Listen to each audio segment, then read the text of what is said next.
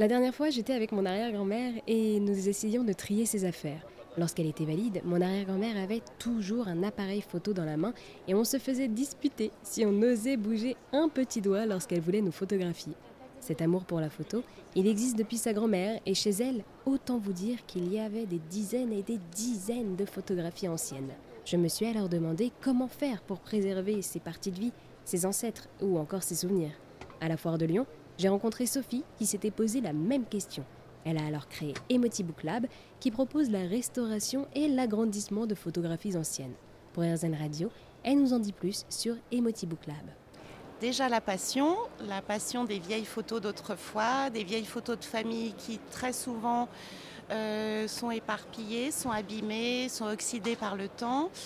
Et ces photos qui sont très belles, très émouvantes. Et Emotibook Lab a décidé de donc simplement avec notre, euh, aussi notre expertise dans le domaine de, l'image, d'utiliser aussi les nouveaux outils numériques pour optimiser ces images, les retoucher parce qu'elles sont souvent abîmées par le temps, les agrandir et quelque part les faire revivre euh, au sein des familles puisque tout le monde peut en profiter à, l'issue de ce travail euh, qui, qui est avant tout un fichier numérique restauré, agrandi et partageable.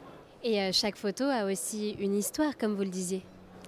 Bien sûr, chaque photo a une histoire. Alors laquelle, je ne sais pas, parce que ce ne sont pas mes photos, mais donc nous travaillons avec beaucoup de respect pour ces personnes qui émergent sous nos yeux.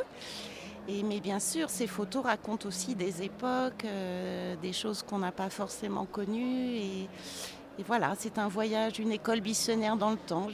C'est un voyage, voilà. Eh bien, merci beaucoup euh, Sophie pour avoir répondu à mes questions. Eh bien, merci à vous, merci à tous et à bientôt.